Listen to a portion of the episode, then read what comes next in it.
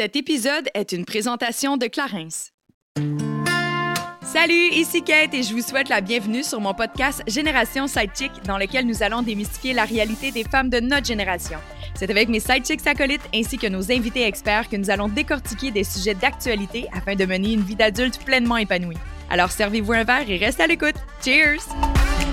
Hello, j'espère que vous allez bien et que votre été se passe à merveille. Et si jamais c'est pas le cas parce que vous avez mal au dos, vous avez mal aux genoux, vous avez mal au ventre, euh, vous avez mal un peu partout. Ben aujourd'hui, l'épisode est pour vous! C'est donc bien le fun! Je suis comme over excitée parce que c'est le genre de sujet euh, qui me rend très, très heureuse à aborder. Vous me connaissez maintenant, fan de croissance personnelle. Je reçois aujourd'hui Marc-André Riss, qui est un formateur à l'école Écoute ton corps, qui a été fondée par Lise Bourdeau, qui euh, peut-être que vous la connaissez, mais c'est une autrice, entre autres, pour le grand livre très connu, Les cinq blessures de l'âme. Donc aujourd'hui, je vais avoir le plaisir de m'entretenir avec lui, comprendre un petit peu plus ce qui se passe dans notre corps et j'aurai le plaisir de partager cette discussion avec ma belle chum, Chloé Deblois, pour mon grand plaisir parce que je m'ennuyais vraiment. Et là, si jamais vous avez besoin un petit peu d'énergie parce que je suis clairement, clairement énervée, c'est le temps de la minute Clarence. Et messieurs, j'ai pensé à vous étant donné que ben, on reçoit un homme aujourd'hui. Je vous parle de la gamme Clarence Men, mais deux euh, produits qui se combinent parfaitement ensemble et qui vous donnent plein d'énergie, qui vous donnent, non, qui vous donnent plein d'énergie. Peut-être pas autant que moi, je sais pas, c'est dur à battre. je parle d'abord le gel énergisant euh, qui vient vraiment, en fait, ça remplace une crème hydratante. Ça vient vraiment donner un boost instantané, vous allez le sentir. Ça vient autant hydrater que tonifier votre peau. Vraiment très très chouette et ça sent très bon, messieurs. Vos femmes vont adorer, ou vos chums, ou tout le monde. Bref, même moi, je vais aimer ça vous coller. Vraiment très fun. Et l'autre qui se combine parfaitement, c'est le gel énergisant, mais pour les yeux. Là, je le sais, vous n'êtes vraiment pas toujours très euh, friand à hydrater votre contour de yeux, messieurs. Quoique les petites pattes de doigts, c'est très charmant chez les hommes. J'aime bien ça. Euh, mais ceci est un produit que vous allez adorer parce que non seulement, bon, ça va venir atténuer les premiers signes de l'âge, mais également venir réveiller votre regard si jamais vous avez les yeux un peu poufis en vous réveillant le matin. Les deux produits sont disponibles dans une pharmacie près de chez vous ou sur clarins.ca. Hello! Bonjour! Comment ça va? Wow, c'est donc officiel. Bonjour, bienvenue à. Radio-Canada. c'est ce que ça a l'air. hein? Ça- Ouais. Comment ça va, Marc-André? Ça va bien. Ça va bien? T'es-tu ouais. stressé? Un petit peu. Un peu? Mais c'est pas à quoi s'attendre, c'est pour ça. mais Exactement. ouais, écoute, Il sait pas, dans le fond, que c'est un show de drague, Oui, puis c'est ça. on va le déguiser. C'est un Je grand suis prêt pour tout. Merci beaucoup d'avoir fait du temps dans ton horaire. Mm. Euh, quand même, dernière minute, on va se le dire. Là. J'étais, euh, en fait, on t'a contacté la semaine dernière pour te dire qu'il fallait que tu viennes nous voir aujourd'hui. c'est vraiment chouette parce que ben, c'est vraiment d'adon avec euh, notre réalité parce que ben, Chloé et moi, on est ballonnés. Fait que tu vas pouvoir nous expliquer pourquoi on a mal au ventre, dans le fond. On veut, on veut comprendre notre corps. Qu'est-ce qui se passe? Qu'est-ce qui se passe? Qu'est-ce qui se passe? Mais on en a parlé énormément. Tu sais, écoute, là, on est, je, sais pas, je pense que j'ai fait 105 épisodes de podcast, puis on, ça revient tout le temps, la relation de notre, l'effet de notre tête sur notre corps, sais, les émotions, comment ça prend sa place. Euh, fait que, tu sais, aujourd'hui, j'avais vraiment envie de m'attarder à ce sujet-là, peut-être un petit, un petit peu plus pointu, mais euh, libre à toi de faire ce que tu veux avec la séance aujourd'hui. J'aime ça J'aime ça, mais ça va aller. euh, Ouais, c'est ça. Mais d'abord et avant tout, juste pour mettre la table, un petit peu, Marc-André, tu es formateur et euh, conférencier, consultant. Fais un peu de tout, ouais. dans le Ouais, fond. c'est là. ça. Tu es un Ouais, petit peu partout. Pour euh, l'école Écoute ton corps, qui est quand C'est même ça. depuis 40 ans. Ça fait pas 40 ans que tu es là, toi, là? Non. Non. Non. Exactement. ça, confirme. fait, euh, ça fait 11 ans. Ça fait 11 D'abord ans. comme étudiant, puis là, depuis quelques années comme formateur. euh. Comme- OK, génial. Je suis comme curieuse d'entrée de jeu parce que il y a peut-être bien des- du monde qui ne savent pas c'est quoi Écoute ton corps. Ça consiste à quoi, cette école-là? Ça consiste à quoi? Ben, J'aime le soupir de Soyez prêts. Vraiment, ouais, non, mais c'est une école euh, de développement personnel, de formation professionnelle aussi, OK. pour éveiller la conscience euh, en aidant, en retournant à notre nature euh, profonde, spirituelle. Ouais. Fait que c'est très 360 par rapport au corps, à notre psyché, tout ça? Exactement. OK. Ouais. Puis toi, est-ce que dans le cadre de tes formations, est-ce que tu touches un peu à tout? Tu as un créneau d'expertise? Non, on touche pas mal à tout. Touche- euh, Là, quand tu dis on, c'est tous les formateurs? Oui, exactement. Tous les formateurs. On est amené à enseigner sur euh, tous les sujets. OK. Mettons, est-ce qu'on peut avoir des exemples, De la des confiance en formations? euh, soi, oui, ouais, exactement. Euh, on parle des blessures, évidemment, d'entrée de jeu, là, parce que c'est euh, c'est comme si, dans le fond, l'école est, ba- est fondée par Lise Bourbeau. Puis Lise Bourbeau, ce qu'elle a fait, c'est... Elle a commis en cinq grandes catégories la souffrance humaine en relation. OK. C'est- Fait que dans le fond, c'est Tout- son, son livre, il a servi d'inspiration pour créer l'école ou c'est l'inverse? Ah non, c'est l'inverse. Lise a créé son école en 82, donc ça fait 40 ans cette année. D'ailleurs, il y aura un gros sommet à la fin du mois d'août. Alors, vous êtes invités. Mais là, faut-tu monter une montagne ou on peut se rendre au sommet sans marcher? Tu l'as Ce fait sera comme- pas possible pour nous. Marcher sur place. Ce sera un sommet virtuel. C'était une mauvaise blague de ma tante. Je la sais. C'est correct. euh, On la sort au début. Ah, OK, voilà. Euh, c'est ça. Donc, euh, c'est l'atelier un peu de base, si on veut, ou euh, pour lancer tout le reste, euh, tu sais, parce que euh, finalement, on est tous blessés, puis on le sait pas, très souvent. Ouais, Tu sais, Je veux dire, on a mal dans notre quotidien, mais on n'identifie pas ça comme étant... Mais est-ce qu'on est forcément et, euh, blessé, à votre avis? oui. Ah ouais, hein? on peut se tutoyer aussi, si vous êtes d'accord. Oui, OK. Ouais, on, ouais. on se tutoie. Parfait. Euh. C'est une formule qu'on utilise à Écoute ton corps dans tous nos ateliers aussi, euh, juste pour rendre le lien plus euh, Oui, oui, oui. humain, plus naturel, plus rapidement. Mais oui, c'est sûr qu'on est tous blessés. OK. Bref, j'ai pas rencontré encore d'humains qui ne l'étaient pas et je crois qu'il y a sans doute des êtres très lumineux sur la planète qui ne sont pas blessés, mais à part ça, euh, Ouais. tout le monde est blessé. Mais à quand- différents degrés Ouais, c'est ça, Ouais, pour ça. différentes situations, tu sais, mais Exact. Fait que, tu sais, exemple, ça peut partir simplement d'un nouveau-né qui se fait pas euh, réconforter assez rapidement. Ça va créer une blessure. ouais. Fait que c'est pas nécessairement un geste prédéterminé ou Mhm. quelqu'un qui était mal Une intentionné. épreuve ou... Ouais. euh, Exactement, ça c'est une très belle façon de l'exprimer. Souvent, on pense ceux qui sont blessés, c'est ceux qui ont vécu des choses extrêmement difficiles. Mm-hmm. Et effectivement, ces personnes-là vont être blessées, tu sais, mais, mais on l'est tous à différents degrés parce que quand justement on était bébé, on a eu différentes euh, de ce qui se passait. Le parent n'a pas nécessairement voulu faire mal à l'enfant, ou Mm-hmm, évidemment, mais ouais. dans notre façon de le percevoir, euh, on a vécu des souffrances. tu sais. OK. Puis on grandit avec ça sans le savoir, puis on développe toutes sortes de personnalités qui sont pas les nôtres vraiment. tu sais. Fait que ça occasionne toutes sortes de problèmes dans nos vies par la suite, incluant les ballonnements. Ah, OK. Ça, ça vous intéresse. Mais attends, là, je veux juste revenir des personnalités qui ne sont pas les nôtres. Oui, hein, c'est spécial. ça- Moi aussi, c'est venu me chercher quand même. là. Donc, dépendamment Ouais. de ce qu'on va avoir vécu, ça va forger notre personnalité. Ça, oui, tu sais, je comprends qu'à travers les épreuves, OK, mais euh, on a besoin de- d'explications par rapport à ça. Ben, tu sais, quand tu disais l'exemple de l'enfant, disons, euh, le parent n'a pas voulu mal faire, mais il a été blessé dans une certaine situation, ben, à partir du moment où on est blessé, qu'est-ce qu'on entend par ça? C'est que on a un besoin, on vit un manque. euh, Puis quand on, ce manque-là, ce besoin-là n'est pas comblé, on souffre. Mais là, c'est pas nécessairement une blessure qui est formée tout de suite. La blessure commence à se former quand on réagit sans accepter ce qui se passe. tu sais. Mais quand on est enfant, c'est là qu'on a le moins de connaissances dans le monde, le moins de conscience, le moins d'expérience. Fait qu'on va porter des jugements sur ce qui est en train d'arriver, soit sur soi, soit sur l'extérieur. Puis on va partir dans la vie avec ça, malheureusement. Toutes sortes d'expériences où on souffre, on est en réaction face à notre souffrance, puis on va commencer à développer des personnalités qui ne sont pas les nôtres. Mais on n'est pas au courant de ça. C'est des, mé- des mécanismes de défense pour nous aider à pallier à cette souffrance-là. On le fait du mieux qu'on peut quand on est enfant, avec les outils qu'on a. On ne sait pas qu'est-ce qu'on est en train de faire, mais on décide toutes sortes de choses avec ce qui s'est passé. tu sais. Puis après ça, ben, on devient adulte. Puis on opère dans le monde avec les mêmes décisions qu'on a prises quand on avait 0, 2, 5, 7 ans. sais. Mais on n'est pas conscient de ça. C'est pour ça que je dis des, des- des personnalités qu'on forme, euh, qui sont pas les nôtres, mais on est tellement identifiés aujourd'hui, à, à l'école, on va appeler ça des masques. là. On est tellement identifiés à ces masques-là, à ces personnalités-là, qu'on se rend même plus compte que c'est pas moi qui est en train de parler. On est convaincu que cette personnalité-là, disons, dans une certaine situation qui prend le dessus, ce mécanisme de défense-là, c'est moi. Ah, coudon, je suis une personne avec beaucoup de caractère, tu le sais, je suis comme ça, tu sais. Et c'est pas faux là, qu'on a toute une nature aussi différente. tu. On est des individus, donc on a des couleurs à nous, mais il y a beaucoup de ces couleurs-là, souvent, qui sont teintées de ces personnalités qui sont pas vraiment notre nature. Mais c'est difficile à, à savoir, en fait, si justement c'est des traits de personnalité qui sont, ou une personnalité, là, peu importe comment vous le nommez, mais tu qui se sont intégrés à notre personne en très bas âge, comment être capable de mettre le doigt là-dessus que ça vient d'un facteur externe? C'est quasiment impossible, à moins de faire l'hypnose, I guess. Non, à moins de. Ouais, ben, est-ce que, vous, est-ce que ouais. vous pratiquez l'hypnose? euh, non. OK. Non, ben c'est pas notre approche, là, mais en fait, c'est pour ça que Lise, par contre, a fondé son école. là, depuis, puis c'est pour ça que l'école euh, fonctionne très bien depuis 40 ans. C'est fondé sur le fait que, justement, pour nous aider à découvrir toutes ces personnalités-là qu'on va nommer l'ego, de Ouais. façon Oui.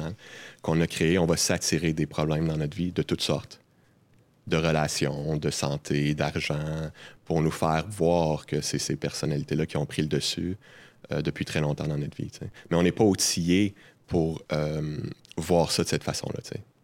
C'est pour ça que l'école a été fondée. Pour aider les gens d'abord à prendre conscience à travers différents messages qu'on reçoit euh, qu'il y a un problème là. Mais le problème, c'est quoi? C'est oui, ces personnalités-là ont pris le dessus, ces mécanismes de défense-là ont pris le dessus, mais parce qu'on souffre.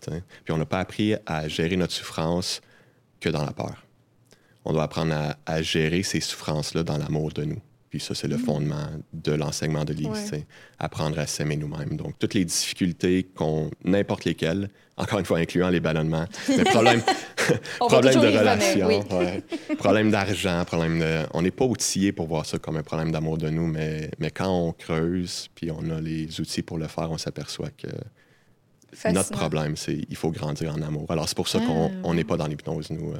L'hypnose, ça, ça fonctionne très bien aussi, là, mais c'est pas notre approche. Je comprends, je comprends. Mais là, je suis curieuse, ça va peut-être être un peu personnel, tu peux me le dire. J'ai tendance à aller souvent dans des zones très privées. Mais euh, tu as fait de la formation avant de devenir formateur toi-même. Je suis curieuse de savoir si, au travers de ce processus-là, toi-même, tu t'es révélé à être une personne complètement à l'antipode de ce que tu étais initialement. Initialement, genre, quand j'étais Avant jeune, que là, tu, c'est, tu euh, décides de faire tes formations, je présume, c'est parce que tu avais une certaine souffrance ou une curiosité, Ouais. à tout de moins. Là? ouais, les deux. Les deux, Ouais. OK. Est-ce que tu peux nous parler un peu de ton processus Ouais, personnel? ouais, y a-tu des trucs qui ouais. t'habitaient que là, tu as, été capable de l'identifier, puis aujourd'hui, tu es départi de ça? Je pense que ça va toujours rester un peu en miroir, mais c'est juste être être capable de Ah, ben en ce moment, c'est mon ego qui agit. Ou... Ouais, exactement. présume que c'est un peu ça. Ouais, tu deviens de moins en moins réactif. Ouais. ou, euh, Mais parle-nous un peu de ton background. Là, Ouais, ouais. Parce que là, nous autres, on a déjà confié qu'on a des ballonnements, mais. Ouais, ouais. C'est toi qui nous intéresse. Euh, wow. Ben, c'est. euh, en, en fait, ce qui m'a amené là, c'était un changement de carrière. Moi, j'étais joueur de hockey avant, euh, avec le rêve de plusieurs Québécois quand j'étais enfant, de jouer pour le Canadien de Montréal. Et puis, euh, ben, très tôt, là, quand j'avais 16-17 ans dans ma carrière, moi, j'ai eu euh, très peur. sais. Euh, c'est comme si ça allait super bien jusqu'à ce moment-là. Puis à partir de ce moment-là, ben, comme vous savez, le hockey, c'est un sport violent. sais. Et euh, c'est rentré dans ma tête l'intimidation, puis la peur de me battre, la peur de me blesser. Mais je l'ai caché pendant dix ans. là. J'ai, j'ai, insisté pour dire, moi, je vais me rendre au Canadien, tu sais, même quand c'était assez fini pour moi. J'avais, euh, j'étais obstiné. Puis, mais c'est comme si j'avais pas appris à gérer cette part-là. Puis c'est pas par manque euh, d'essais. là, J'en ai fait de l'hypnose, de la psychologie sportive, euh, toutes sortes d'approches, des, des approches pour driver le monde, surtout très mental. Puis c'est pas mal, là, mais je- pour la performance, tu sais, puis tout ce que j'essayais, ça fonctionnait pas. J'avais tellement peur. tu sais. Mais évidemment, je le cachais. tu sais. Je voulais pas en parler. euh, je voulais pas être le gars qui avait la chienne. tu sais. Fait qu'évidemment, comme n'importe quelle peur, là, tu sais, si plus tu cherches à la cacher, euh, plus ça grossit. Je sais pas si j'ai remarqué ça, là. C'est Oui, comme. c'est- des peurs, toi, Chloé? J'ai peur du rejet, je pense que mais ça Ouais. c'est sûrement le cas pour beaucoup de gens là. Mais le rejet en général, le- la peur de pas me faire aimer euh, ouais. Puis c'est sûr que ça explique bien des choses sur moi, sur ma personnalité, mais euh, Mm. je t'écoute puis je, je suis comme OK, ouais. Ouais, ça va au cœur là, de la, notre plus Ouais. grande peur. là. C'est en plein. Tu, tu T'es allé, es allé dessus. direct au cœur. là, ouais, ouais. peur du mais rejet, ça doit être très courant, euh, j'imagine la peur du rejet, ça doit être euh, il doit y avoir des grandes familles des Ouais. de blessures puis ça doit en faire partie là, Ouais. j'imagine. Ouais, c'est sûr, mais c'est excellent que tu la nommes parce que ça, ça revient toujours à ça finalement. là. Tu sais, quand moi je parle de ma peur de me battre, de me blesser ou d'en parler, c'était surtout ça mon problème finalement. tu sais.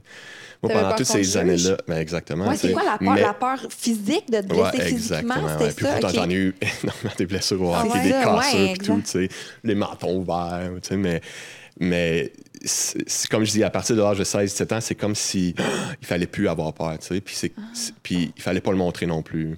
Fait que plus j'avançais avec les années, plus ça me jouait dans la tête, tu sais, puis là, plus j'étais dans la chambre, puis là, je me disais, il le voit-tu, tu sais, puis évidemment, c'est sûr qu'il le voit, ou il m'en parlait pas, ou quand t'es pas le gars qui saute sa glace pour aller... euh, batailler, pétailler Ouais. de quelqu'un, ça, on le sait éventuellement que ok, ça sera pas toi là, qui va y Ouais, aller. ou, euh, Mais bon, je me faisais des accrocs comme on s'en fait souvent. là, puis euh, j'espérais, je me croisais les doigts. Puis je me disais, ah, j'espère qu'ils pensent pas que je suis le plus peureux de l'équipe. Euh, Bref, ça en est venu un jour où j'étais comme, OK, ben, euh, ça fait, là, Marc, tu veux-tu continuer à souffrir de même? Ou, tu sais, OK, t'as pas surmonté cette part-là, mais soit que tu continues à être malheureux dans ta vie ou tu prends une décision puis tu vas faire autre chose. Puis si tu as à faire face à cette part-là, ben, tu la géreras dans un autre milieu, tu sais. Fait qu'à 26 ans, euh, j'étais dans un camp d'entraînement dans les lignes mineures là, euh, en Arizona, puis j'ai juste décidé d'arrêter. Puis ça a été une des plus belles journées de ma vie parce Ah que ouais. ah ben parce que je Le souffrais depuis des années. tu sais. Ouais, c'est ça. Ouais. C'est clair. Puis là, tu as décidé d'aller euh, suivre des formations après coup? Allez. exactement. Ben. En fait, non, pas tout de suite. Parce que quand j'ai arrêté, je me suis dit tout de suite, j'avais toujours senti, moi, que plus qu'être athlète, j'étais coach. Le, le monde dans la chambre Ah, me j'étais quand je savais quoi dire. Puis je me disais, euh, une fois que j'ai arrêté de jouer, je vais coacher au hockey ou ailleurs. Mais quand j'ai arrêté de jouer, il y a tellement d'affaires. On dirait mon côté créatif est ressorti. Puis là, j'étais quand je sais que je vais faire, je vais donner des conférences. tu sais. Puis j'ai j'ai donné une première conférence, puis là, j'ai découvert une autre très grande peur, la peur de parler en public, Oh, OK. qui cache la peur du rejet aussi. C'est je- sûr que ça revient, euh, ça revient tout le temps, la peur du rejet. Ouais. Oui, mais en même temps, tu sais, quand. Ben, T'as vu que j'ai fait un peu. ouais. C'est parce que quand ton gagne-pain, c'est d'être aimé du public comme nous, Effectivement, c'est sûr. c'est dur en tabarnouche de pas y réfléchir. à la peur du rejet. tu. Mais Oui. peur du rejet, mais peur du jugement des Du autres. C'est sûr que euh, c'est peut-être plus ça, même moi. C'est ça. C'est Ouais. vraiment intéressant ce que tu as dit. Hein? Je savais pas que c'était ça, ton travail, votre travail, genre de- d'être aimé du Ben, dans public. les C'est faits, vraiment intéressant. On je l'ai réduit à son plus euh, Ouais, petit dénominateur, Basic, là, là, mais, mais ouais. ceci dit, ça reste que. Tu sais, c'est exemple, les gens aimaient pas, puis là, on va partir de Chloé. Chloé s'est fait connaître beaucoup dans la, dans la pandémie, si je me trompe pas, Ouais. sur ses réseaux sociaux. C'est une femme qui est très, très drôle. Euh, puis elle créait du contenu beaucoup plus léger, tout ça. Fait que les gens, ça leur faisait du bien, surtout en période euh, aussi noire et incertaine que la pandémie. Fait que là, elle a commencé, son following a commencé à augmenter. Puis on s'entend dans un langage virtuel, ben, avoir des ouais. followers, puis des likes, puis des si, c'est de l'amour. Fait que là, elle avait de l'amour, puis là, ça, ça y a amené d'autres contrats. Là, elle a un agent. Après, ça fait des shows, t'animes des, t'animes des spectacles d'humour, là, t'es rendu à la radio. Mais tu sais, tout ça part du fait qu'elle est aimée. Ouais. Donc, c'est très difficile une fois où tu statues que, OK, je vais faire ça de ma vie, puis c'est ce qui fait en sorte que je suis capable de me nourrir, de me mettre en sécurité avec un toit sous la tête et tout ça. De dire que, ah ben moi, je m'en fous de ce que les gens pensent. C'est impossible d'être dans un domaine public puis de se foutre complètement. Je Non, pense qu'il y a un non, travail, impossible. on s'habitue peut-être, puis on lâche prise. Ça, je, ça, je suis d'accord. Il y a un certain lâcher prise, je pense, qui arrive aussi en même temps que l'expérience. Ouais. Parce que là, tu- à un moment donné, tu reçois des critiques, puis ta première fois, t'es comme, oh my god, j'ai reçu un mauvais commentaire. Mais à un moment donné, quand t'en reçois, t'es comme, hey, ça fait partie de la game, il y a du monde qui m'aimeront pas, il y a du monde qui vont Vraiment. m'aimer, puis c'est correct. Mais si, exemple, du jour au lendemain, les gens ne t'aiment plus du tout, Ça marche plus, t'as plus de carrière. t'es obligé de changer de domaine. Mais carrière peu- publique ou pas, tu sais, j'imagine qu'un enseignant, là, mettons Ben oui. qu'il n'y a pas l'approbation de sa classe d'élèves, ben ça va barder, puis il y aura peut-être pas une bonne année là, si Ouais, l'enseignement. l'enseignant se fait rejeter par sa classe, tu sais, mettons. Fait que c'est dans tous les domaines Oui, aussi, oui, là, mais 100%. nous, c'est comme euh, multiplié par face. mille. comme. Ben, Ouais, c'est tough. Vous m'ouvrez la porte parce que pour parler de, encore une fois, là, de qu'est-ce qu'on enseigne finalement Ouais. là, à la base, écoute ton corps, parce que je ne je suis pas dans votre milieu, tu sais, mais quand je vous entends parler de, de- faut être aimé des autres, ou, tu sais, ce que j'entends surtout, c'est surtout il faut que vous plaisez euh, à votre public, tu sais. Mais pour moi, votre milieu ne fait pas exception, par contre, si vous cherchez, tant- puis on le retrouve toujours dans tous nos ateliers, sais, c'est- ça qui est à la base, c'est on cherche tellement à être aimé des autres. Puis pour moi, qu'une personnalité publique qui va chercher tant à être aimé, éventuellement, là, tu sais, au, au détriment de qui t'es toi, Oui, oui, exact. Non, non, c'est ça. ça va devenir Ben, c'est là euh, aussi qu'il y a des personnalités publiques qui deviennent toxiques. Allô? Ben oui. On peut Ouais, en ouais. faire une liste maintenant Oui. au Québec. Puis il y a des personnalités publiques qui vont le faire puis qui vont rester dans l'amour puis dans le partage et tout ça. Puis je pense sincèrement, ben moi, je suis là. Je suis capable de le dire parce que je pourrais vraiment accélérer. J'ai j'ai assez d'années d'expérience en- derrière ma cravate pour être capable de me bâtir un média entourant ma personnalité et tout ça. Puis je le fais tellement avec amour qu'à la limite, je me fais chicaner par mon agente parce qu'elle dit, il faudrait que tu sois un petit peu plus sur les réseaux, là, comme ma Ah belle, ouais. faut que tu crées Ouais. quelque chose. Puis là, je suis comme, ah, moi, faire de quoi? Fait que, tu sais, je, je ne suis pas dans cette game-là. Ceci dit, je pense pas que toi, t'es là-dedans. Tu sais, il y en- Je trouve que c'est palpable, les gens qui le font pour les mauvaises raisons. Ben oui, tellement. Pour T'sais, le paraître. Mais ce qui Ouais. est difficile avec des gens qui le font pour les mauvaises raisons, comme tu dis, là, c'est que quand on les fait pour les mauvaises raisons, c'est parce qu'on souffre. Mm. C'est ça que j'entends pas dans la conversation au Québec ou ailleurs. ou, euh, C'est vrai. c'est qu'on parle pas de ces- on, on accuse là, tu sais, puis c'est très compréhensif là, mais c'est des gens qui agissent de cette façon-là. C'est- de la souffrance derrière. Là, tu sais. Clairement. Puis c'est là qu'on voit le grand manque d'amour. tu sais. Puis je suis convaincu que tu sais, tu disais il faut que je sois aimé de mon public et tout, mais si ça va bien, puis vous aimez ce que vous faites, puis vraiment euh, vous êtes heureuse là-dedans, ben, c'est parce qu'en quelque part vous vous aimez. Ouais. Et c'est ça qui fait que les gens vous aiment. Puis c'est ça qu'il faut apprendre à faire dans toutes les sphères de notre vie, c'est retourner à soi pour grandir en amour pour nous. Puis après ça, c'est comme tu l'as dit, il y en a qui vont t'aimer, il y en a qui t'aimeront pas. Ou, tu sais, Mais tu sais, ça part d'où, ça? Est-ce que le besoin d'être aimé, là, moi, je sais, là, je- j'en suis persuadée, j'ai pas manqué d'amour là, dans ma vie là, quand Mhm, j'étais jeune, là, genre famille tellement aimante. Mettons quelqu'un, là, toi, t'es formateur, mais j'imagine que tu fais des consultations avec des Ouais, aussi, clients, ouais, comme ça qu'on appelle deux, ça. ouais. Ça part d'où? Quelqu'un qui, qui a besoin de se faire aimer, mais que je, le sais que je vais pas manquer d'amour. Tu sais, Ouais. De où ça peut partir? Ben, ça, ça part de ce qu'on parlait plus tôt, là, dans la perception que tu as eue. Puis ce qui est difficile, c'est que souvent, ces perceptions-là, ils sont inconscientes. Ça fait très longtemps. On n'est pas conscient à un an que maman nous aimait beaucoup, mais que j'ai perçu que parce que j'avais besoin, je sais pas moi, de boire du lait, puis elle était fatiguée, puis elle a dit, je vais attendre une heure là, parce qu'elle avait besoin, de se reposer. Je suis pas conscient qu'à ce moment-là, moi, j'ai perçu ça comme un, un rejet, puis je me suis dit, aïe, ça doit être parce que je suis pas assez d'envie, tu sais. C'est pour ça que maman me dit non. Ça peut partir de ça, Ben là. oui, OK. Mais là, ça, c'est hein? une situation parmi tant d'autres. Mm-hmm. Mais on n'a pas besoin de se rappeler de ça. C'est, on va, c'est pour ça qu'on va aller porter attention aujourd'hui à sont où nos problèmes. Mm-hmm. Puis de là, on va partir du présent pour aller voir, ben, tu sais, ça se peut très bien que tu aies vécu ça quand tu étais jeune. Pas très, c'est, c'est ça que tu as vécu quand tu étais jeune aussi. Puis que tu t'en rappelles ou non, c'est pas grave parce qu'on va gérer ta situation aujourd'hui. Ouais. On va augmenter l'amour que tu as pour toi. Aujourd'hui, c'est ça qui va faire une différence sais, dans ta vie. Puis je suis comme euh, curieuse, c'est parce que là, tu parles, euh, Chloé, de, tes, de ton besoin d'être aimée.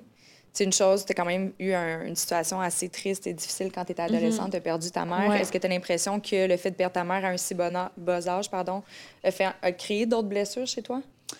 Ben oui, je pense que je recherche un peu tout. Je- moi, je m'attache vite aux gens, là, vraiment, là, n'importe quelle personne, tu sais, que amitié ou amour, ou peu importe, je m'attache vite aux gens. Puis on dirait que je, je recherche souvent l'espèce de côté, pas maternel, là, mais tu sais, euh, tu sais, ma gérante, là, Sylvie, là, tu sais, elle a l'âge, mettons, à peu près de ma mère, tu sais, un peu elle est plus jeune que ma mère, là.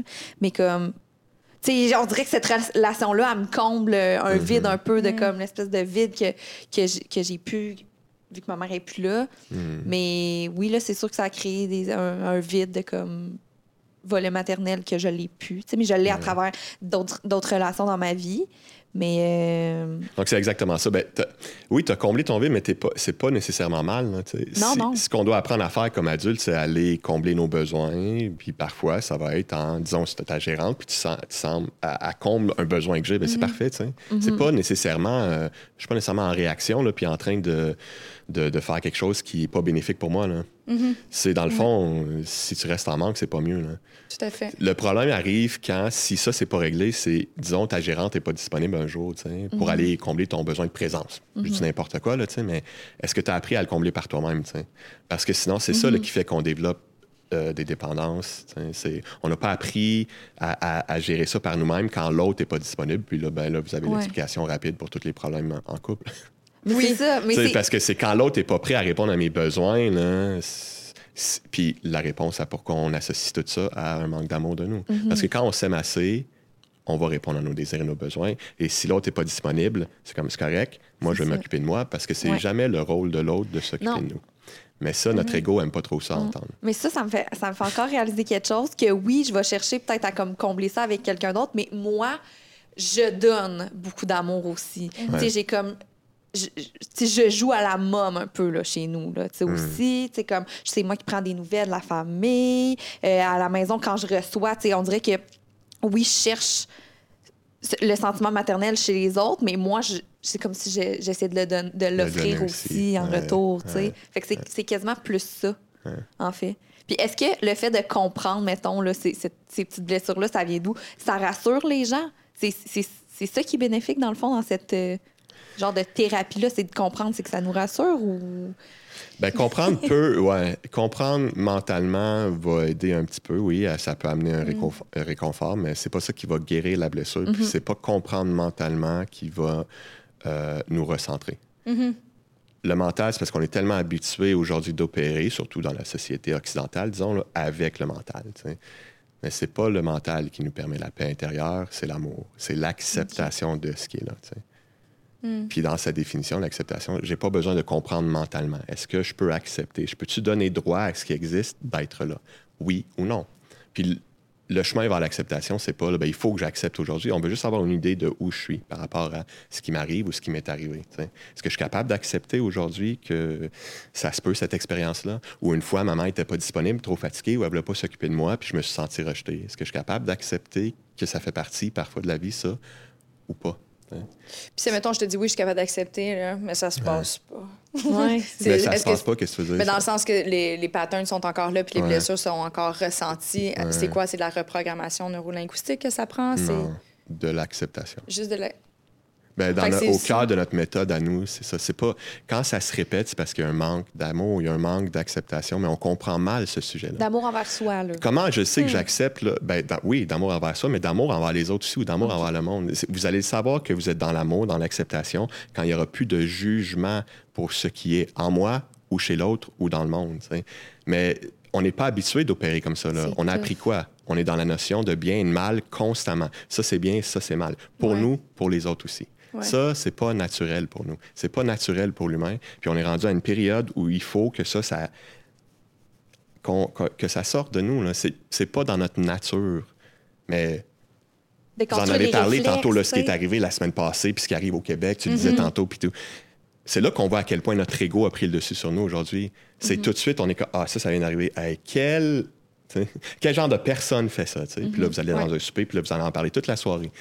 Ouais. Puis c- c'est correct, c'est pas mal, ça, là, tu. Mm-hmm. Mais à quel moment l'acceptation monte? À quel moment la responsabilité vient dans la conversation? de faire preuve d'empathie. Puis, tu sais, on n'est pas en train de. Ben, je suis super d'accord avec, euh, avec ce que tu dis, Marc-André. Puis, j'ai lu. euh, En fait, j'ai commencé, mais je n'ai pas terminé. Le, fi- le, le- pas le film, le livre de Oprah. Euh, Je me rappelle plus c'est quoi le nom du docteur qui l'accompagne, mais c'est au lieu de dire What's wrong with you, c'est What happened to you, juste pour essayer de Ah. comprendre. Ah. Parce que justement, une personne euh, qui va commettre un crime ou quoi que ce soit, ben, lui aussi était un enfant, euh, lui ou elle, là, a été un enfant Mhm. vulnérable, fragile, avec plein de. Puis à un moment donné, il y a- y, des événements qui se sont arrivés dans, dans, dans sa vie, qui a développé des mauvais patterns, des réflexes de protection, d'ego démesuré, puis là, ça va entraver sur les autres, mais c'est tout le temps comme essayer de comprendre. Je suis pas en train de dire qu'il faut euh, libérer tous les criminels là, demain, là, c'est pas ça que je veux dire. Non, mais Ben, mais d'y aller avec, ouais. une davantage, avec davantage d'ouverture, juste pour faire la paix avec ça puis Mm. l'accepter. Comme ça, ça vient moins nous, nous, gron, nous gruger. Voyons, Cathy, vas-y, gruger à l'intérieur. Je te Ouais. le Non, gronger. gronger. Non, mais c'est de comprendre l'autre. si ouais, tu veux, Ouais. Mais je suis curieuse parce que là, on parle beaucoup, c'est ça, dans le, le besoin d'être aimé et tout ça. Ouais. Lorsqu'on a un besoin qui n'est pas comblé, est-ce que ça, juste ce besoin-là, par exemple, on parle de l'amour, on va partir de nos problèmes à nous, là, Chloé? Euh, est-ce que ça, ça peut avoir des rhétoriques sur le corps? Est-ce qu'on Ouais. peut avoir des symptômes physiques qui vont Ouais. faire aïe, aïe, tu souffres, t'es en manque d'amour? Ça serait quoi, par Ouais, exemple? Exactement. Ben, n'importe quel malaise physique, OK. et maladie, c'est toujours un reflet d'un manque d'amour de nous en quelque part. Ah ouais? Mais là, je vous répète, on n'est pas outillé, on n'a pas appris à voir ça comme un message pour ram- me ramener à l'amour de moi. c'est- OK, fait que tout part de l'amour. Exactement. OK. Fait que là, c'est pas genre, Ben, OK, de- t'as des ouais, ballonnements, ouais, on fait que voici ça. ce que tu dois régler, tac, tac, tac. Colin, moi, je pensais que ça allait être super simple, qu'on allait se faire une liste. Fallait juste euh, éliminer le lactose, mais non. Faut juste, faut juste savoir. Ben, tu C'est peux. plus complexe que ça. Alors, Ouais. ben, ce qui arrive, c'est que non, non, tu peux trouver. En fait, quand tu fais le lien avec où, où tu manques d'amour de toi dans ce malaise-là physique que tu as, Ouais. plus tu as de chances ensuite d'avoir euh, le remède physique qui va pallier à ce malaise-là. C'est que si- c'est pas, disons, je prends ton exemple, couper le lactose. Ouais. C'est très bien là, si tu es intolérante, coupe ton lactose, hein, sais, arrête pas là. Ouais. Ouais, ouais, ouais. Par contre, si tu vas pas voir au-delà du physique, il y a quelque chose, il va t'arriver un autre malaise physique, il va t'arriver un autre problème, ou c'est pas comme euh, un sort là, qui t'est jeté, là, c'est juste, t'as pas encore porté attention à ce qui se passe à l'intérieur de toi. T'as comme enlevé le signal, c'est comme tu es dans le char, tu roules en char, puis là, euh, ta lumière allume pour le changement d'huile, tu sais, mais là, ça te gosse, tu sais, tu veux pas aller le faire tout de suite, fait que là, tu t'enlèves la fuse qui dit changement d'huile, t'as régler le problème, j'ai enlevé la lumière, là, ça va arrêter de, de m'achaler, tu sais, mais tu l'as pas fait encore, ton changement d'huile. Euh, si tu continues comme ça, le, le problème va s'aggraver dans ton char. C'est la même chose pour nous. Prends tes remèdes pour ton intolérance au lactose, là, mais si tu vas pas voir plus creux, euh, il y a quelque chose d'autre qui va t'arriver. Donc là, si je comprends bien et je lis entre les lignes, est-ce que tu es en train de dire que finalement, tous nos maux corporels, physiques et autres proviennent d'une souffrance interne? C'est ça. Ah ouais, hein? Ah. Fait que, mettons, notre son intolérance... exactement. on, va prendre l'intolérance au lactose. Le fait qu'on arrête de développer des enzymes digestives en vieillissant, ça peut pas juste être ça, la raison? Tu penses que c'est... Ben, c'est une. Oui, oui, c'est la raison. une, la raison. C'est la raison. pas la science, biologique. Ok. Ouais, ouais. Ah non, absolument pas. C'est la raison physique, mais ce qu'on est en train de dire, il y a une raison euh, psychologique et spirituelle à Mm. cette, euh, ce stoppage-là de sécrétion d'enzymes. tu sais. OK. OK. C'est ça qu'on doit aller voir. là. C'est là qu'on en est rendu. euh, les c'est il faut qu'on ra- c'est parce qu'on a tout basé sur le physique. Ouais. On croit que l'existence c'est physique. Puis on le voit dans l'éducation, on le voit partout. C'est comme Mais c'est tangible, c'est juste plus facile à concrétiser Ah, pour quelqu'un qui n'a pas envie de se plonger dans un monde tellement inconnu. Mais Mais c'est compréhensif, là, parce que euh, Ouais. ça fait mal. C'est, est-ce que vous réalisez, c'est si je- j'accepte cette vision-là, là, c'est, ça m'amène au cœur de mes souffrances. Puis ça fait depuis que je suis jeune que j'essaie de ne pas aller y toucher. Fait que, euh, est-ce que ça se peut que je résiste un petit peu au fait qu'au-delà du physique, que, le physique, c'est le reflet de l'intérieur? Mm-hmm. Oui, je vais 100%. résister. Ouais, ouais. Ça, c'est normal, parce que c'est la protection de l'ego. L'ego joue ex- de façon excellente son rôle. Merci beaucoup, mon ego, de vouloir me protéger. euh. Sauf que c'est pas efficace comme mécanisme. Ouais. On ne pourra pas être heureux avec ça. Mais un exemple de. On le dit beaucoup, l'anxiété puis le stress, ça crée des maladies. euh, tu sais, ça, je pense que c'est un exemple facile pour le comprendre. là. Moi, mettons, là, j'ai une boule ici. Là, quand je suis stressée puis je, je, je file pas là, une journée, là, ben, clairement, c'est l'émotion que je vis qui me rend Mhm. pas bien physiquement. sais. C'est, ben en fait, c'est la non-acceptation de ton émotion qui te rend mal physiquement. Tout est connecté. Le mental, l'émotionnel et le physique. Si je porte pas attention, disons, à ton émotionnel, puis j'apprends pas à accepter ce que j'ai au niveau émotionnel, parce que l'émotion, dans sa nature, on est, c'est juste posé de nous traverser. Ça vient nous, on vient vivre une expérience, ça vient nous donner des informations, puis on est censé être capable de la laisser aller. Fait que si, ça c'est un, un signe d'amour de soi, quand je fais juste me permettre de vivre une certaine expérience. Si je l'accepte pas, ça, c'est ça qui va provoquer le malaise. Ensuite, au niveau physique, pourquoi? Parce que au niveau physique, tu l'as dit tantôt, on- c'est plus facile pour nous de porter attention. Fait que dans notre niveau de conscience humaine, aujourd'hui, on a encore besoin de ces mots-là physiques ou de l'extérieur des problèmes physiques pour nous amener à porter attention à ce qui se passe à l'intérieur. Oh God. Donc, tu sais, d'a- d'accepter son stress, mais de l'accueillir peut-être aussi avec curiosité, tu sais, d'avoir une autre perception de, sa, de son émotion peut peut-être venir changer justement les symptômes. Exact. Ben, Ouais. Éventuellement, plus on fait ce travail-là, mental, émotionnel et spirituel, quand je parle de spirituel, c'est l'amour de soi. là. Mm-hmm. Euh, éve- éventuellement, oui, ça va avoir des. Comme le physique, c'est le reflet de l'intérieur. Mm-hmm. Si je travaille sur mon intérieur, effectivement, qui va avoir un effet éventuellement sur le physique. Ça peut pas être autrement. sais. Mais, Mais Ouais. ça, c'est selon notre approche. Oui, Ce que oui, moi, non, je trouve fascinant, c'est on n'est pas obligé d'être d'accord avec ça. Par contre, de l'expérimenter pour voir. À chaque fois qu'on fait ce travail-là avec les gens, ils en ressortent. euh, Mm-hmm. Oh my God, j'avais jamais vu ça de même. Puis ils mettent en application, puis il y a des transformations dans leur vie. C'est pour ça que l'école existe depuis 40 mais ans. là, attends, là, tu dis quand on fait ce travail-là, c'est quoi le travail que vous faites? de partir, de partir d'un problème physique pour aller voir si le reflet de quelle marque de manque d'amour de moi. Ouais. Pour me donner l'opportunité de grandir en amour pour moi. là, de le- merci mon corps de m'avoir envoyé ce message-là. Là, je l'ai reçu. Là, là, je vais aller apprendre à m'accepter comme je suis dans ce domaine-là ou dans cette chose-là que je vais avoir découvert. Oui, mais pour être capable d'analyser ça, je présume que vous y allez par étapes. La première étape, c'est quoi? Ça serait d'être capable d'identifier nos émotions? C'est, c'est- tu sais, peut-être nous expliquer un petit peu plus c'est quoi Ouais, votre ben, processus? ouais, la première étape, non. Parce que les émotions, c'est plus subtil que le physique. tu sais. Fait Ok. qu'on commence toujours avec un problème physique. tu sais. Ok. On parle de quel genre de mal physique? Un Ben, mal de tête euh, N'importe quel. constant? N'importe un- quel. Mal de tête, euh, dispute au travail avec mon boss, euh, manque d'argent, n'importe quel que problème. manque d'argent, c'est un mal physique. OK, OK. Ouais. Ben, quand, ouais, quand je parle de physique, ouais, matériel. disons. Matériel, Ok. tangible. Ouais, ouais c'est ça, exactement. Ben, parce que c'est plus facile pour nous de partir de ça. Par contre, si tu es conscient que tu vis un stress, tu sais, c'est pas Ouais. physique, mais tu es conscient, ben, on peut aller voir là, Ouais. à partir de là. C'est juste, c'est plus facile. Tantôt, vous parliez de ballonnement. tu sais. Mm-hmm. Bon, mais ça va pas, j'ai un malaise. et c'est- on va partir du ballonnement, tu sais, puis on va aller voir, là, OK, où est-ce que je manque d'amour de moi? C'est quoi ce message-là que mon corps m'envoie? Mais on peut-tu le faire? Ouais, Ben, on, le fait, sure, on le fait. sure, on le fait. ouais, OK, ouais. on le fait. C'est On parce que le les fait. deux, on a le même mot, mais Oui. ça veut pas dire qu'on a, on a la même chose. Tu sais, genre, je me sens gonflée, je me sens, j'ai comme mal au ventre, j'ai mal Ouais. au cœur, là. Tu sais, comme Ouais. ça se passe tout mal au cœur? comme euh, une semaine et demie, là. C'est. Ah, c'est vrai, moi, ça fait une semaine, mais j'ai des. Je suis rendue comme euh, mon, Pierre, mon Pierre, mon père Pierre. Euh, ça fait, je pense, quatre jours, je prends des, des Tums, j'ai des brûlements d'estomac et j'ai jamais eu ça. Ben, c'est ça, moi aussi, Mais là, jamais mon- ça. mes ballonnements répercutionnent sur mon, mon estomac. Ben, moi Tu sais, je suis gonflée. J'ai fait une vidéo, puis je, je, je je me suis épargnée de le poster. Moi qui pose jamais rien, je voulais faire semblant que je enceinte. Non, mais pour vrai, Jesus is real! la fille célibataire. et Yahoo! Mais tu sais, non, non, mais c'est moi aussi, on- j'ai ça aussi exactement en ça? ce moment. Fait que allons-y Ok. avec une espèce de OK.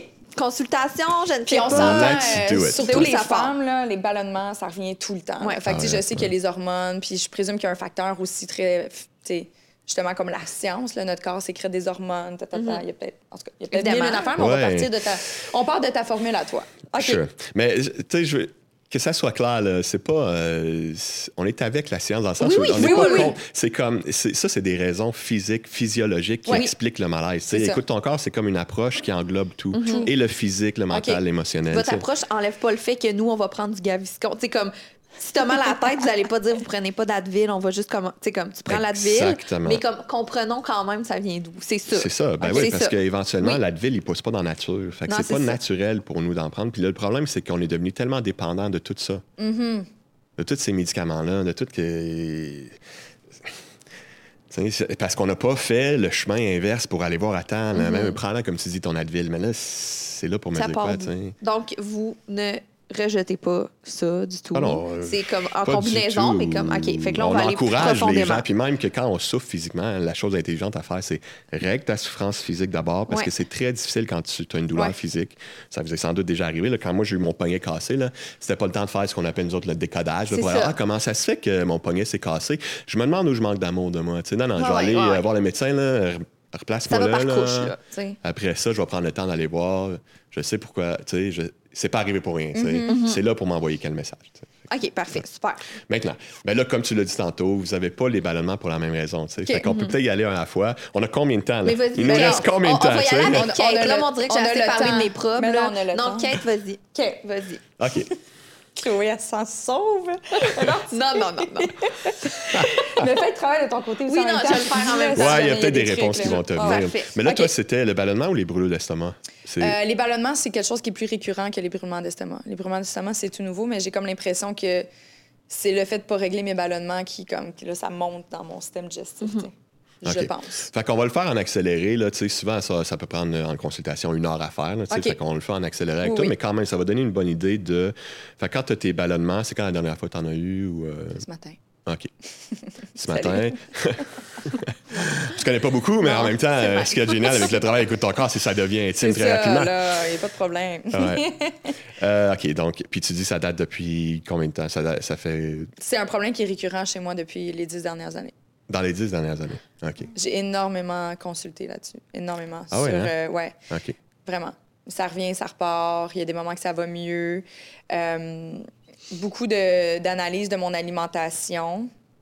Je sais qu'il y, a des- il y a des trucs sur quoi je suis intolérante, puis j'ai mis le point dessus parce que je les ai complètement enlevés, puis après ça remis, puis les- Mhm. ça revenait. Fait que, Il y a des trucs que j'ai été capable de, de vraiment cibler. Ceci dit, je m'en rends bien compte que euh, il y a des journées que je mange exactement ce que j'ai mangé la veille, puis là, tout d'un coup, je suis ballonnée. Fait comme clairement, il y a quelque chose d'autre là, que juste les aliments en soi. Puis quand tu parles de ballonnement, c'est quoi les. euh, si tu me décrivais juste un, un petit peu les. Pas, pas les symptômes, en fait, mais les sensations de ton ballonnement, c'est quoi? C'est. Je sais pas, ton ventre est tiré. Comment tu le vis, toi? C'est comme euh, douloureux? euh, C'est très douloureux. Mon ventre est étiré. C'est un niveau. euh, Il y a beaucoup d'inconfort, inévitablement, qui est physique parce que là, tu te sens coincé dans tes pantalons et tout ça. Ouais. Mais moi, ça vient automatiquement atteindre mon image et mon estime personnelle. Ouais, fait que c'est. OK. Genre, Puis- je m'empêche de faire des activités si je suis ballonnée parce que je me trouve pas bien OK. physiquement. J'ai pas envie d'avoir de l'air de la fille qui est comme enflée de même. tu sais. Puis tu te sens comment avec ton ballonnement? Mal. Tu te sens mal? hein? Oui. Ça te fait sentir comment d'autres? Ça te fait sentir, euh, je sais pas moi, stressé, euh, déçu, encore les ballonnements, euh, frustré? Beaucoup de euh, jugement envers moi-même. Il y a beaucoup de jugement envers moi-même parce que j'ai l'impression qu'avec tout le travail que je fais sur moi depuis les, les dernières années, je suis une fan de développement personnel et tout ça. Puis je suis comme, comment ça, mon Dieu, je n'ai pas été capable de régler ce maudit problème-là encore. Ouais. Fait que, tu sais, il y a beaucoup de jugement puis de pression envers moi-même. Hmm. Ça, ouais, ça, je le ressens tout le temps. Je suis comme fâchée après moi. Ça me met mon humeur, là, je t'en Tu sais, je m'en venais ici, puis là, quand j'ai vu William, j'ai fait OK, prends ton énergie, mets-la de côté, puis va aller carburer sur quelque chose d'autre de nouveau. Mais avant que je franchisse la porte, j'étais en tabarnak. j'étais vraiment fâchée. Ma journée, c'était de la merde. là. Puis Ouais. tu dis que, OK, fait que tu dis que c'était arrivé il y a une dizaine d'années, ça a commencé, puis euh, y est-il arrivé quelque chose dans ta vie où ça t'a vraiment mis en tabarnane? Tu t'es senti fâché, ça, dans le domaine de ton estime, des activités que tu aimes faire, dans le domaine de, de l'image de toi, tu sais, qui t'a rendu très inconfortable aussi. à- Au moment où ça a commencé, ta, ta, ta. C'est drôle, je sais pas, moi, je suis pas bonne à retenir le- les années, mais quand je veux savoir environ quel âge que j'ai, je pense au chum que j'avais à ce moment-là. Ah oui, ben oui, c'est un bon C'est bon, ça te donne ton repère. C'est- euh, T'étais où en 2012, dans le fond? Ben là, parce que là, j'ai pensé, je fais OK, en 2009, OK, ouais, non, c'est arrivé avant. Euh, tu sais, je pense que l'événement qui aurait peut-être pu venir chambouler tout ça, c'est la séparation de mes parents parce que mon père trompait ma mère. OK. Euh, Puis ça t'a-tu fâché? Ça t'a-tu euh, ça l'a-tu atteint ton image de toi? Tu sens-tu que ça l'a atteint l'estime aussi? En...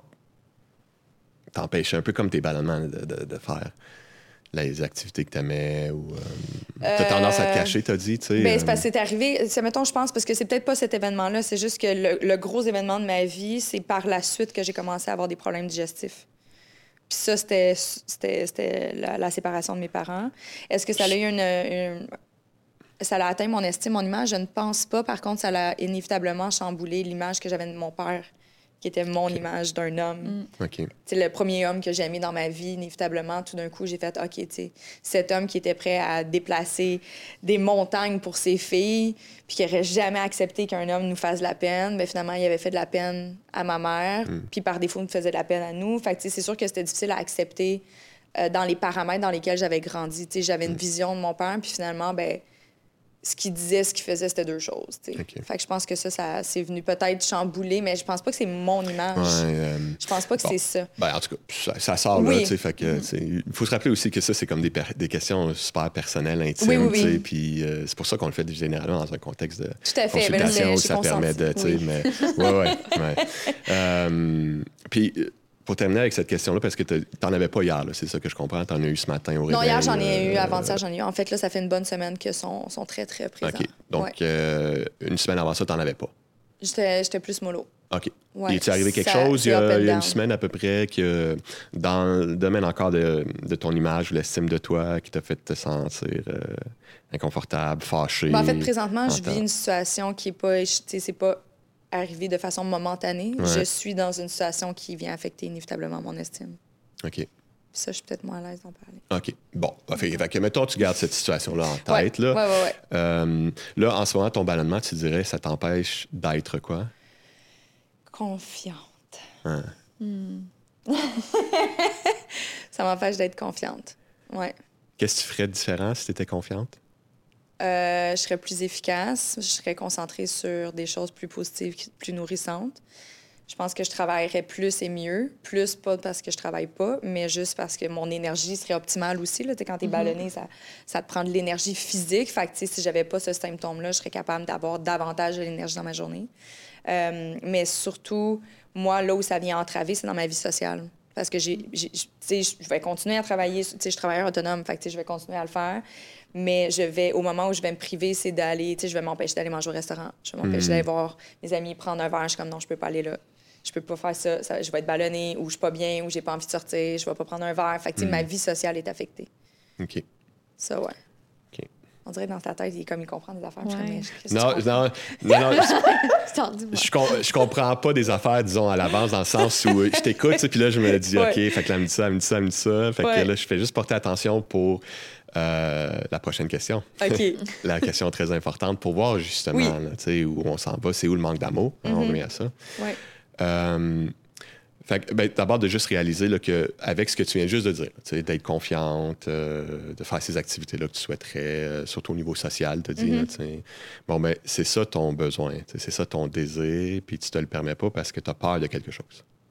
C'est ça l'utilité du malaise physique, là, dans ce cas-là, des ballonnements, pour nous, nous, nous faire prendre conscience qu'il y a une peur qui existe, j'ai une croyance, une pensée qui m'empêche de répondre à ce besoin-là. Puis là, le malaise est là pour me dire, t'es sûr que tu veux continuer de croire à ça? Parce que regarde comment tu te fais mal. Le même degré que tu as mal au niveau physique avec tes Mhm. ballonnements, ton âme souffre de ne pas pouvoir aller Ouais. vers ce que tu souhaites. Parce qu'il y a une peur qui l'empêche. ça pourrait, par exemple, être la peur du rejet. Ouais, mais, Mais là, on va aller spécifiquement, parce que là, la question suivante, c'est si, mettons dans la situation que tu nous as pas partagée, là, il y a une semaine où euh, tu te permettais d'être confiante, tu te permettais de, de continuer de travailler, tu dit, tu sais, Mm-hmm. tu serais plus productive, plus efficace, puis tu continuais tes activités sociales, tu aurais peur de quoi pour toi? Rien tout. Fait que ça, c'est la réponse première qui sort tout le temps, puis fait que c'est génial parce que c'est normal. Tu mais non, si Ah, j'étais ben, confiante. non, il y a tu une autre peur. Ben, tu c'est sûr que c'est parce que dans le domaine du travail, moi, j'ai peur des fois de me tromper. OK. Tu sais, mettons, je vais all-in. Ouais. Je suis une personne qui est quand même assez intense. Peut-être que la peur de me tromper pour embarquer là-dedans. Mais sinon, tu sais, je pense que quand je vais bien, je, je suis assez consciente, euh, Ouais. consciente, confiante, pardon. Mon instinct est quand même vraiment aiguisé, règle générale. Ouais. Des fois, je me trompe encore. Ouais, sais. Mais là, en Mais- ce moment, ce que je comprends, disons, on part avec ça. là, Ouais. hein, pour- Ouais. Si, ce que, ce que j'entends, c'est que tu pourrais te tromper. c'est ça. Si tu étais confiante en ce moment, là, à fond comme tu le souhaites, tu travaillerais à fond, tu irais vers tes activités sociales aussi, Ouais. tu aurais cette crainte-là de te tromper. Non, Non. ça serait pas aussi euh, tangible que ça. Non. Non. OK. Fait qu'à ce moment-là, montre-moi ce serait quoi le pire qui pourrait arriver si tu étais confiante en ce moment? Parce que ce que tu as dit, c'est ça que ça m'empêche, mon ballonnement. Fait que c'est comme, tu as un besoin d'être confiante, puis tu réponds pas parce que tu as peur si tu l'es, là, en ce moment. C'est quoi la crainte, là?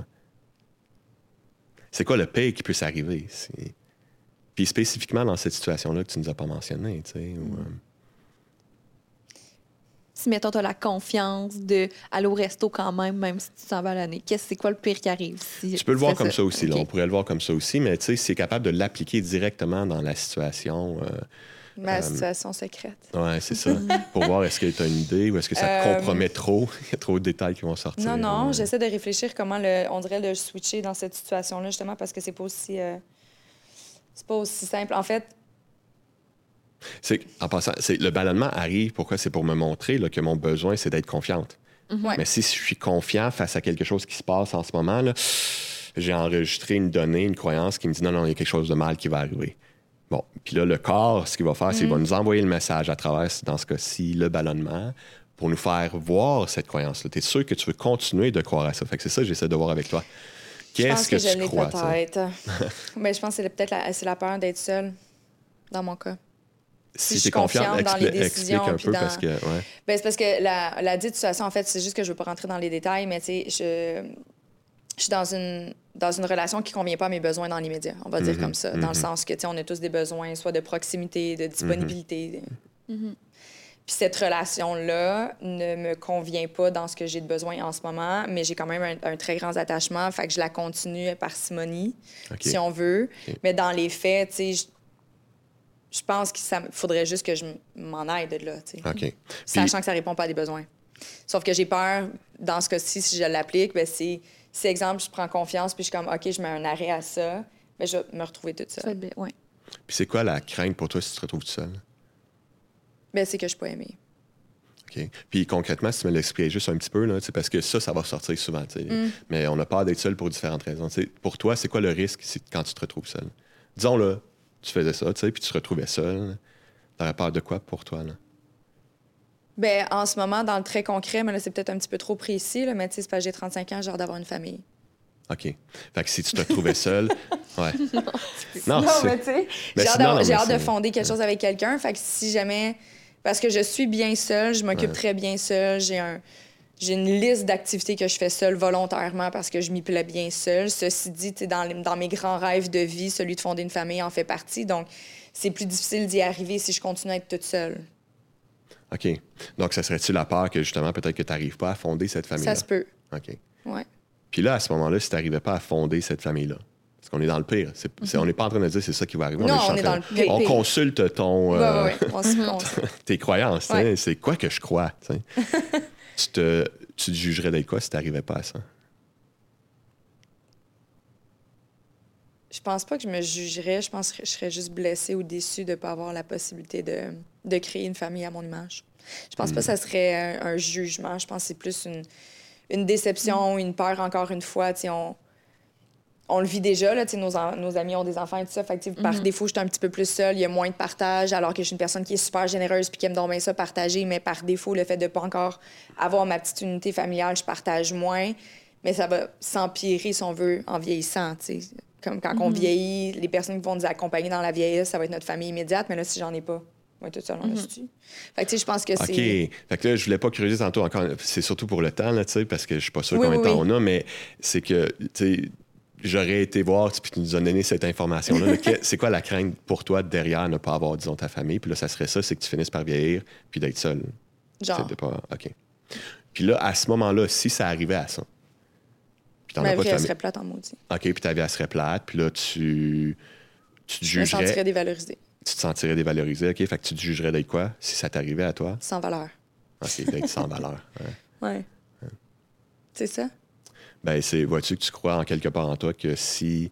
Ben, puis je pourrais même te demander, quelqu'un, que- dans notre quotidien, comment on Ouais. appelle quelqu'un qui n'a pas de valeur, qui est sans valeur? On dit que c'est quelqu'un qui est Un zombie? un zombie? Un Ah homme. ouais. C'est quoi le mot que je cherche? Je sais pas. Quelqu'un qui n'a pas Parce de que valeur. souvent, on essaie de, dans la méthode d'avoir. Tu sais, Insignifiant. quelqu'un qui n'a pas de valeur, c'est quoi l'attitude de quelqu'un qui n'a pas de. Insignifiant? Ça te parle-tu? Insignifiant. Inintéressant. Inintéressant. OK. Quelqu'un qui n'a pas de valeur, je ne suis pas intéressée à y parler ou à passer du temps avec. tu sais. Fait que là, tu vois, c'est, on voit ta croyance derrière. là. C'est, Ouais. Si je suis confiante dans la vie, je suis inintéressante.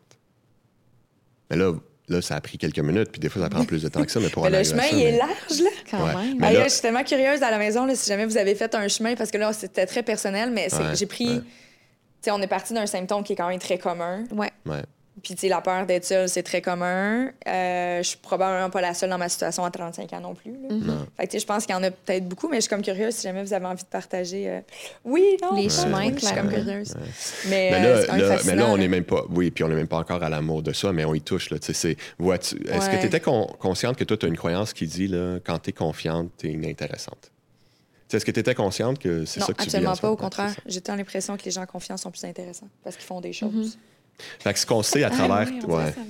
Ce qu'on sait à travers ton malaise, Mm. c'est que toi, tu t'aimes pas quand tu es inintéressante. Quand tu es sans valeur ou quand tu trouves que tu es sans valeur, dans cette situation ou dans d'autres, tu cherches, tu Mm. rejettes ce côté-là de toi. Donc, sans doute que tu évites à tout prix de te retrouver dans des situations où tu es sans valeur. Est-ce que ça se peut?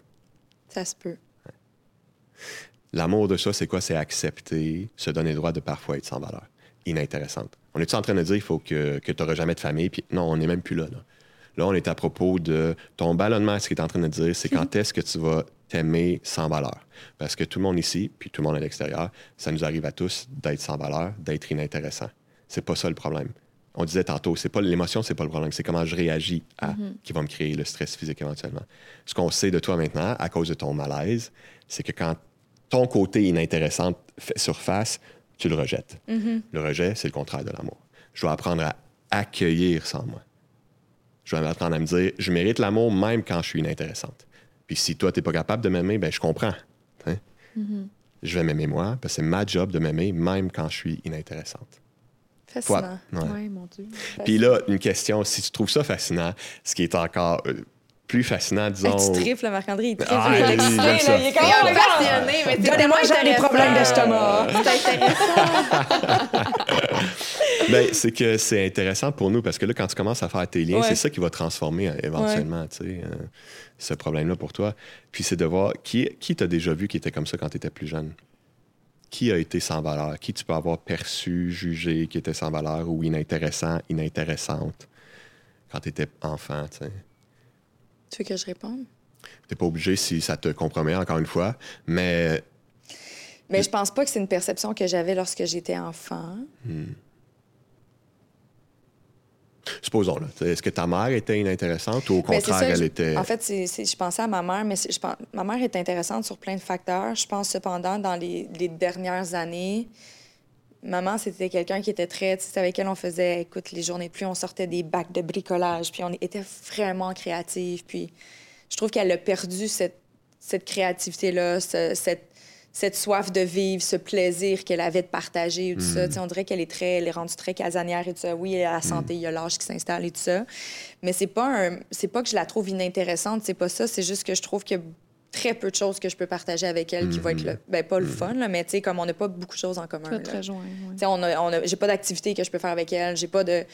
Fait que, tu sais, je, je pense pas que c'est une perception que j'avais d'elle quand j'étais plus jeune. Je pense pas. Euh, peut-être de façon inconsciente, je sais pas. Peut-être de façon inconsciente parce que veux, veux pas, tu sais, ma mère, c'était quelqu'un qui s'occupait de la maison, des enfants. Puis là, quand elle allait chez les voisins, mais t'avais la maman qui travaillait puis qui était full, puis elle voyageait, puis elle ramenait des. elle a- les, les parents voyageaient avec leurs enfants, puis il y avait un gros vécu, beaucoup d'expériences de vie, alors que chez moi, c'était un- peut-être un petit peu plus fade sur les expériences de vie. Tu sais, on voyageait pas, on faisait moins de choses. Fait que, peut-être que je trouvais ça plate parce que j'étais pas stimulée mentalement, tu sais. Peut-être. Ça pouvait être inintéressant. Ça pouvait être intimidant. Donc, est-ce que ça se pourrait que la, la petite que tu as été, qui a souffert de ça un peu, tu sais, qu'elle ait jugé euh, parfois maman de ça, même si tu t'en rappelles pas, tu sais. Ouais. Pas par- parce que tu es méchante. Il faut réaliser que ça, c'est une question très. euh, euh, on les aime, nos parents. Ben oui. Ben, pour la plupart. Oui, Il y en a qui. euh, tu sais, Ben Puis c'est une question sensible dans le sens où c'est parce que là, euh, attends, là, je sais tout ce que ma mère a fait pour moi. Là. Fait que là, tu veux que je te dise que je l'ai accusé d'être. Mais non, moi, Ben, j'ai pas c'est- accusé. c'est- honnêtement, c'est très inconfortable. Mon corps s'est raidi. Non, mais c'est ça, juger ses parents, c'est super. euh, Mais, mais, mais, là. OK, ben, c'est ça. T'es un peu sur le spot, là, mais finalement, euh, rassure-toi qu'on le fait tout. Ah, c'est Ouais, ça. ouais, ouais. On le fait tout. Comment on le sait? C'est parce qu'on est, on est tous avec un ego aujourd'hui. Mm-hmm. On est tous avec un ego aujourd'hui. Ouais. On a posé toute la gang, qu'on le veuille ou non, qu'on soit les meilleures personnes Mm-hmm. au monde, des jugements avec nos parents. Ouais, fait que tu peux boire de l'eau. Absolument. Non, mais c'est vrai. Mais la, je te- la raison pour laquelle je te posais la question, c'est que nécessairement, notre parent du même sexe, là, toi dans ton cas, ta mère, puis ça, c'est d'autres outils qu'on utilise à l'école, mais on va l'avoir rejeté de la même chose qu'on on se rejette nous, parce que l'utilité de ce parent-là au niveau spirituel dans notre vie, là, au niveau physique, oui, s'occuper de nos besoins Ouais. matériels et tout, mais au niveau spirituel, c'est de, de venir nous montrer comment je m'aime dans différents traits, puis de caractère, de personnalité, des attitudes. tu sais. Puis ce que je vais avoir rejeté chez ce parent-là, je le rejette en moi aussi. C'est ça son utilité, c'est de venir me faire voir où est-ce que je manque encore d'amour de moi. Fait que là, parce que toi, tu t'aimes pas inintéressante ou non, Ouais. 10 ou, euh, ben, on, on le sait en quelque part qu'il y a déjà eu ce jugement-là, tu sais. Mais pas parce que tu es une mauvaise personne, tu sais. Puis on le sait aussi que si toi, tu te juges d'être ça, puis que ça se peut que tu aies jugé ta mère, disons, là, ben, elle aussi, elle s'est jugée de la même chose. Ah, ah, mon Dieu. C'est ça. Le, puis, mais là, la beauté de l'enseignement, c'est quoi? C'est si j'arrive à me pardonner de parfois à être inintéressante, d'être capable d'aller partager ça à maman, de faire la paix avec ça, puis d'apprendre à m'aimer comme ça, ben imagine-toi l'impact que tu vas avoir sur tes futurs enfants, tes futures filles. C'est comme ça qu'on influence. Non, non, moi, enfants. juste trois gars. Trois gars. bon, ben, Non, non. Ça va, les filles. Il y en a dans la famille, là, non? c'est pas vrai. C'est une joke. Ah, mon Dieu, mais c'est niaise. Mais toi, t'as eu beaucoup de haha moments pendant que. Ben oui, mais tu sais, je pense que. Tu sais, je vais le réécouter aussi, le podcast. Là. On dirait que là, j'étais comme Ouais. fixée sur toi. Ah, mais moi aussi, euh, dans ma ouais, tête, j'ai fait ouais. le processus. Ça m'a, ça m'a quand même guidé un peu vers les mêmes choses que toi. Puis ce que tu dis euh, par rapport aux parents, de on rejette ce qu'on rejetait chez ah, ça, me parle full. ah ouais, Ouais. ouais. Quand même fascinant. Est-ce qu'il y a des mots. Parce que là, le ballonnement, c'est beau, là, je pense qu'on a fait le tour, mais tu sais, est-ce qu'il y a des mots physiques qui sont plus populaires dans des souffrances, justement? Tu sais, on parle des, des grandes blessures de l'âme, mais est-ce que, par exemple, j'ai souvent entendu dire, je sais pas pour toi, Chloé, mais j'ai souvent entendu dire, ah, quand t'as mal au genou, c'est parce que t'as de la misère à plier à quelque chose. Tu sais, des trucs Mm, comme ouais, ça. ouais, C'est- ouais. C'est Ouais. trop candide ou ça peut faire du sens? Non, non, c'est clair. là, Mal de dos c'est, égale. euh, euh, Égal quoi? Égale, ben, je sais pas. Y en a-tu quelques-uns comme ça que t'as Ah, envie les de nous mots de citer? dos, les là, mots de ça, dos. là, j'aime bien gros travailler Ah ouais? avec ça. Ah ouais? là. Ah. Qu'est-ce que ça signifie en- la plupart du temps? En, gros, là, c'est Ouais. euh, tu sais, le dos, c'est le soutien euh, du corps. OK. Hein, notre, notre colonne vertébrale nous soutient et tout. Fait que souvent, quand on, est des, on a des maux de dos, ça vient refléter notre croyance là, que les autres sont responsables de notre malheur puis notre bonheur. Ah. Fait que viens me soutenir comme moi, je pense, ma croyance, Mm-hmm. Qui est correct que tu me soutiennes. Tu sais, viens me montrer ton amour là, selon ma croyance à moi. Là. Là, je vais être en paix, ça va bien aller, je vais passer une bonne journée. La minute où tu me soutiens pas, comme je crois que tu devrais me soutenir, que tu me montres pas mon amour comme je crois que tu devrais me le montrer, on va avoir un problème, toi puis moi. Fait que le dos, le problème au dos est là pour venir nous faire voir. T'es sûr que tu veux continuer de croire à ça, là? Que quand l'autre agit d'une certaine façon ou que tu sais, c'est par manque d'amour de toi, t'es sûr que tu veux continuer d'alimenter cette croyance-là parce que tu vas continuer à vivre tout plein d'émotions, tu vas être déçu souvent, parce que c'est impossible que l'autre se comporte toujours comme ton propre système de croyance à toi, comme toi, tu crois qu'il devrait se comporter. tu sais. Puis je le rappelle, l'autre n'est pas dans notre vie pour prouver son amour pour nous. Il n'est pas là dans notre vie pour s'occuper de nous. Il est là pour nous venir nous faire voir à quel degré moi je m'aime. Parce que, je vous rappelle, on s'aime assez quand on répond à nos désirs et nos besoins. Si jamais tu n'es pas disponible hein, pour répondre à mon besoin, c'est correct. Je vais aller y répondre moi-même. Mais c'est pas ça que l'ego dit. Fait que le mal de dos est très utile pour ça. Ah, mon Dieu. Évidemment, on n'est hein? pas outillé pour aller. Encore une fois, hein, on n'est pas habitué à voir ça de cette façon. Ah, j'ai mal au dos, là, j'ai trop levé. Je le savais, déménagement hier, j'aurais pas dû y aller, ma blonde me l'a dit. J'ai pensé aider, hein, c'est ça. Fait que là, je vais prendre des Advil, Ouais. je vais prendre ce relax pour trois jours, après ça, ça va bien aller, tu sais. Sure, mais t'as pas encore compris le message. Fait que ça va revenir. Fascinant. Euh, Là, j'ai envie de faire un mini scan parce que là, inévitablement, on pourrait passer encore trois heures là-dessus. Ouais, c'est pas ça le but, ça, mais ouais. mettons des mots euh, réguliers, des quelqu'un qui a tout le temps mal à la tête, des migraines. Ça, ça signifie quoi? Euh, les- la tête, là, c'est, c'est tout ce qui a à- à, c'est notre connexion au, monde spirituel. C'est tout ce qui a trait à l'être. Fait qu'aussitôt qu'on a mal à la tête, là, on sait qu'on s'accuse d'être quelque chose qu'on n'accepte pas. tu sais. OK. Parfait. OK, moi. On n'accepte je- pas d'être quelque chose. tu sais. Ok. Toi, c'est plus au niveau du Mais cou. moi, j'irais dans la, les omoplates, là, comme les comme tensions ici. J'ai souvent mal ici au trapèze. euh, très récurrent dans ma vie. Ouais. Ça voudrait dire quoi? Là, ce que, Vite, ce que vite. je, ouais, vite, vite, Oui, oui, on y en va les- La grande là, experte de ça, c'est Lise Bourbeau. hein. Elle a écrit Ah ouais, un hein? livre complet sur le. tu sais, Moi, je connais bien la méthode pour aller voir. Mm-hmm. Puis de toute façon, ce dictionnaire-là, ou euh, le livre qu'elle a créé, euh, tu sais, ça, ça sert de guide général. Mm-hmm. Mais l'idéal, c'est faire ce qu'on a fait tantôt, tu sais, OK. ensemble. Fait que pour n'importe quel malaise aussi, ça serait la même chose. Puis pour le rendre très simple, ce questionnaire-là ou décodage-là qu'on a fait ensemble, ça serait de voir juste aussitôt que tu as mal au trapèze ou Mm-hmm. ça m'empêche d'être quoi. Puis si je me permets ça, par exemple, d'être Mm. confiante, j'ai peur d'être quoi? Mm-hmm. Hein? Mais tu sais, ce qu'on peut dire par exemple par rapport au poids que tu ressens, là, ça se peut que tu as le poids du monde sur tes épaules, tu sais, que tu as la oui, charge des gens. ouais. Ça serait très, très plausible, sachant Très que tu joues moi. à la mer avec tout le monde. Ouais, ouais, très ben, moi. Très, ouais, mon, très mon genre, euh, me mettre beaucoup trop de poids sur les épaules quand c'est pas du tout à moi de prendre le poids. Là. OK, ouais. Mais maintenant, là, ce, qui est, ce qui est intéressant de- avec les malaises et maladies comme ça, puis même les- ce qu'il faut retenir, c'est souvent les gens associent OK, ça doit être parce que justement, j'ai le poids du monde sur mes épaules, puis oui, là, tu sais, j'ai levé trop lourd hier, j'ai levé trop de boîtes dans Ouais. le déménagement, euh, tu sais. Mais c'est pas ce qu'on fait qui cause le malaise. C'est toujours le manque d'acceptation. Fait que sans doute que quand le- tu joues à la mer avec tout le monde, il y a une accusation intérieure dont tu n'es pas consciente. Parce que quand on, on guérit ça ou on a le message pour nous, on n'arrête pas nécessairement de jouer à la mer pour les autres. là, tu sais. Quand on grandit en amour pour nous, on se permet d'être des choses que notre ego trouve inacceptables. Donc, j'arrêterai pas d'être inintéressante ou sans valeur parfois. C'est quand ça va arriver, je vais m'aimer, je vais m'accepter, même si je suis pas d'accord ou même si je comprends pas mentalement. Évidemment, c'est pas notre préférence. Qui ici va être sans valeur? Jouer à mer à tout le monde tout le temps, là, euh, avec tout le monde, parce que tu as moins de temps pour toi. On le comprend que c'est pas ta préférence. sais. Mais c'est ça la magie de l'acceptation puis de l'approche de Lise Bourbeau. C'est plus je m'aime puis je m'accepte, les choses se transforment. Physiquement, je parle, matériellement. Mais là, de quelle façon, il faut jouer le jeu pour le savoir. Le grand mystère de la vie. C'est Bon, là, j'ai deux, deux autres parties du corps, puis après ça, j'arrête. OK? Je suis en train de régler tous mes problèmes avec toi aujourd'hui, Marc-André. Les hanches. Ouais.